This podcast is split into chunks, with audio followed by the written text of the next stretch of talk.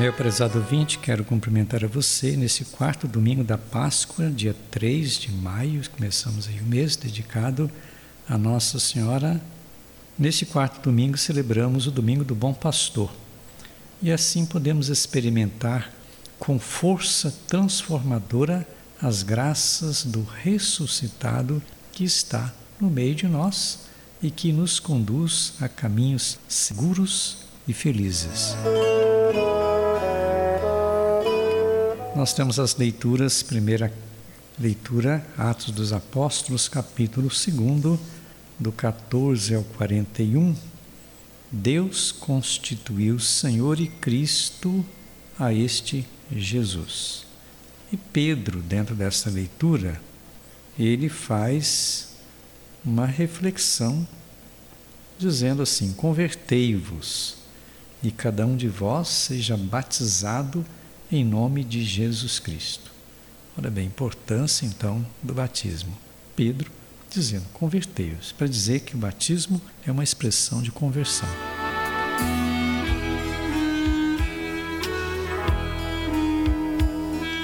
Depois, na segunda leitura, também Pedro, porque é a primeira carta de Pedro, capítulo 2, do 20 ao 25, voltareis ao pastor de vossas vidas e na leitura, Pedro diz assim: Se suportais com paciência aquilo que sofreis por ter feito o bem, isto vos torna agradáveis diante de Deus.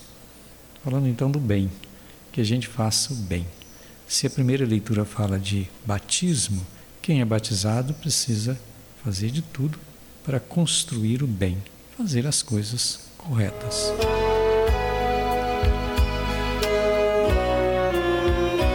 Evangelho de João, capítulo décimo, versículos do primeiro décimo, eu sou a porta das ovelhas. É aquele belo, bela parábola que Jesus conta do redil das ovelhas, que tem uma porta, porta estreita, porta larga.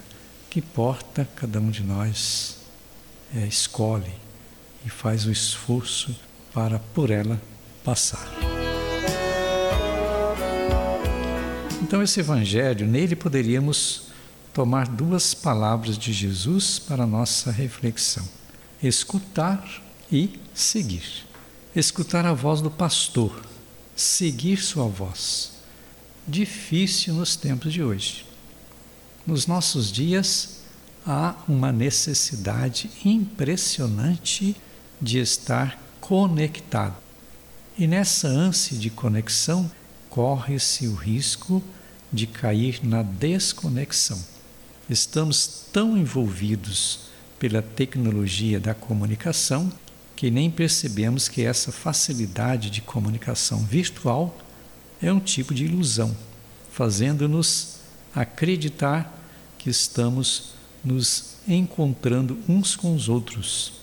Na verdade, não estamos, pelo menos na forma que deveríamos gozar de alegria e de um encontro pessoal com uma pessoa amiga. Isto, na verdade, não está acontecendo.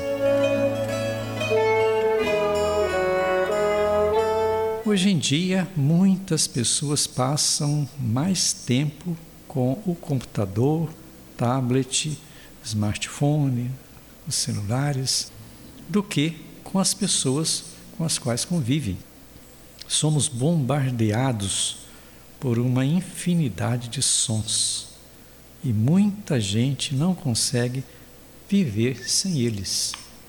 Muitas pessoas dizem não gostar do barulho, mas não conseguem ficar em silêncio. Consequentemente, não escutam os outros nem a si mesmas. Uma pessoa imersa em tantos sons e distrações tem capacidade para ouvir a voz de Deus?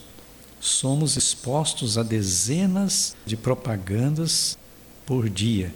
Ficamos tão absorvidos pelos anúncios, vídeos, imagens, que pouco a pouco, sem nos darmos conta, nossa maneira de pensar e agir vai, logicamente, mudando.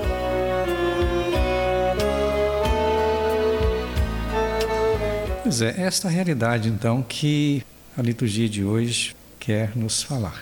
Ao dizer da porta das ovelhas, que tipo de porta, por que porta nós estamos entrando? Será que é a porta das redes sociais, que nos distanciam, na verdade, das pessoas? Quer dizer, as redes sociais impedem o calor humano, porque a gente fala virtualmente. Então não cria laços, não cria comunidade, não cria verdadeira amizade. Que a gente possa refletir então sobre isto na liturgia de hoje. Eu vou terminando por aqui, desejando para você as bênçãos de Deus em nome do Pai, do Filho e do Espírito Santo. O nosso abraço e até o próximo programa.